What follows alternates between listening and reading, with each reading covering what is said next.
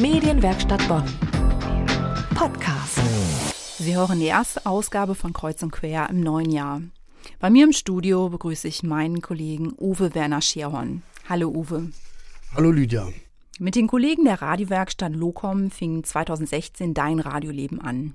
Es folgten die Kollegen der Welle Rhein-Erft und dann kamen wir, die Medienwerkstatt Bonn. Die Themen, für die du brennst, sind die Politik, die Technik sowie die Musik. Du interessierst dich nicht nur für viele Themen, sondern setzt auch viele Projekte um. Ich erinnere nur an deine Beiträge zum Thema Weltraum, größter Martinsumzug der Stadt oder deinen Bürgerantrag zur Umbenennung des Willenplatzes in Bonn. Radio gehört irgendwie zu deinem Leben dazu. Was fasziniert dich so an der Radioarbeit? Also ich arbeite ja hier in der Medienwerkstatt Bonn und wie der Name schon sagt, Werkstatt bedeutet Lernen und Arbeiten. Wir lernen also hier ohne Vorkenntnisse journalistisch zu arbeiten durch entsprechende Führungskräfte, die hier zugegen sind und arbeiten dann selbstständig, machen selbstständige Interviews und machen selbstständig äh, Beiträge und werten die dann hinterher aus. Und dieses Gesamtpaket gefällt mir wunderbar. Und letztes Jahr bist du ja auch nach Russland gereist. Wie es nicht anders sein kann, warst du auch da radiotechnisch unterwegs. Was hast du dort eigentlich genau gemacht? Ja, die Reise ähm, lief unter der Organisation Druschbar Global. Das war die dritte Reise nach Russland von denen. Und wir besuchten verschiedene sibirische Städte, zum Schluss Moskau und Weltmeisterschaft. Prinzip dieser Reise ist Frieden durch Freundschaft, das heißt Annäherung durch Kontakte. Und ein Radiointerview habe ich gemacht mit der Ex-Kulturministerin des Gebietes Irkutsk, das ist in der Nähe vom Baikalsee. Und ich musste feststellen, dass wir auf einer Wellenlänge sind, dass Kontakte zwischen normalen Menschen äh, wichtig sind. Und ja gut, dass Russland etwas anders ist, aber wir alle uns wünschen, dass sich jetzt auch politisch die Spannungen legen. Mit dieser Reise nach Russland bist du das einzige Mitglied der Medienwerkstatt, das im Ausland mit einem Aufnahmegerät unterwegs war.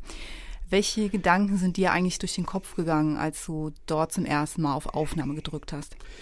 Also ich habe die Marina Roschka war im Hotel, in der Hotellobby in Irkutsk aufgenommen und ich hatte da keine Angst, dass ich irgendwie, dass da Polizei um die Ecke kommt und mich dann festnimmt, was ich da hier wohl äh, mache. Äh, wir waren ja angemeldet. Unsere Gruppe war ja bekannt, dass wir durch Russland reisen und das wussten wahrscheinlich auch die offiziellen Stellen. Und wir hatten im Prinzip sogar etwas Narrenfreiheit. Wir haben dann in Moskau in der Metro Flyer verteilt unter den Augen der Polizei. Was waren besondere Erlebnisse für dich in Russland? Ja, die besonderen Erlebnisse waren die Kontakte zu Menschen der einzelnen Städte. Die Reise ging also Baikalsee, Irkutsk, Krasnojarsk, Novosibirsk, Tjumen, Kasan, Moskau, also von Ost nach West. Und besonders beeindruckt hat mich die Stadt Krasnojarsk. Krasnojarsk liegt am Jenisej, ein wahnsinnig breiter Fluss, im mittelsibirischen Bergland, schöne Ecke. Und die Stadt Krasnojarsk macht wahnsinnig viele Projekte, auch internationale äh, Projekte, zum Beispiel die internationale Benefizfestivalveranstaltung äh, Children to Children. Im März wird jetzt stattfinden die Winteruniversiade, das heißt Winterspiele für Studenten und andere Dinge. Das war sehr interessant. Und du hast ja schon einige Radiobeiträge gemacht. Was würdest du unterm Strich sagen, was treibt dich immer wieder an, Radiobeiträge zu produzieren? Äh, mich treibt eigentlich die normale Lage an, die der Journalismus zurzeit hat. Wir wissen alle, nach dem 11. September hat sich einiges geändert. Für alle Menschen dieser Erde hat sich vieles geändert, auch für die Journalisten. Und ich habe das Gefühl, dass journalistisch arbeiten heutzutage nicht mehr so einfach ist und denke, dass wir das im Bürgerradio gut machen können weil wir wirtschaftlich äh, vom Medium nicht abhängig sind. Was steht eigentlich bei dir als nächstes in der Pipeline? Hat das irgendwas mit Russland zu tun oder worauf dürfen wir uns freuen? Ja, äh, Lokales ist äh, zum Beispiel der internationale Soldatengottesdienst in Köln, Kardinal Wölki, oder eine Jugend, spezielle Jugendweiheveranstaltung, wo Bundeswehr und Friedensbewegung zugange ist. Oder deutschlandweit, es gab in Bonn Prozesse von äh, Friedensaktivisten, die einen Militärplatz betreten haben und jetzt die Prozesse in Gardelegen, Magdeburg äh, weitergehen.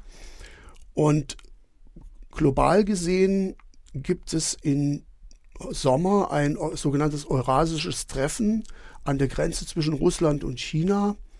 Dort werde ich hinfahren und dort haben wir dann Kontakt. Äh, die Mittel- und Westeuropäer haben dort Kontakt äh, mit den Russen sowieso, aber auch mit Chinesen, Japanern und Koreanern. Und dort wird mich mal interessieren, mit Chinesen zu reden und diese neue Seidenstraße, dieses äh, Seidenstraßenprinzip mir mal erläutern zu lassen und was es dort für Positives und Negatives dabei gibt. Ja, da sind wir auch schon ganz gespannt, was dieses Projekt ähm, bringen wird. Und ich möchte gerne nochmal deinen Satz aufgreifen, den du während des Interviews genannt hast. Frieden durch Freundschaft. Ich glaube, das ist ein ganz, ganz großes Statement, ähm, was wir auch für das Jahr 2019 mitnehmen können. Ich bedanke mich an dieser Stelle ganz, ganz herzlich bei dir, lieber Uwe. Heute bei mir im Studio war mein Kollege Uwe Werner Schierhorn. Er war schon überall unterwegs und steckt so voller Tatendrang, dass er sein Equipment auch nach Russland mitnimmt. Gleich geht es bei unserer Redaktionsvorstellung international weiter. Bleiben Sie dran. Medienwerkstatt Bonn. Mehr Beiträge auf medienwerkstattbonn.de.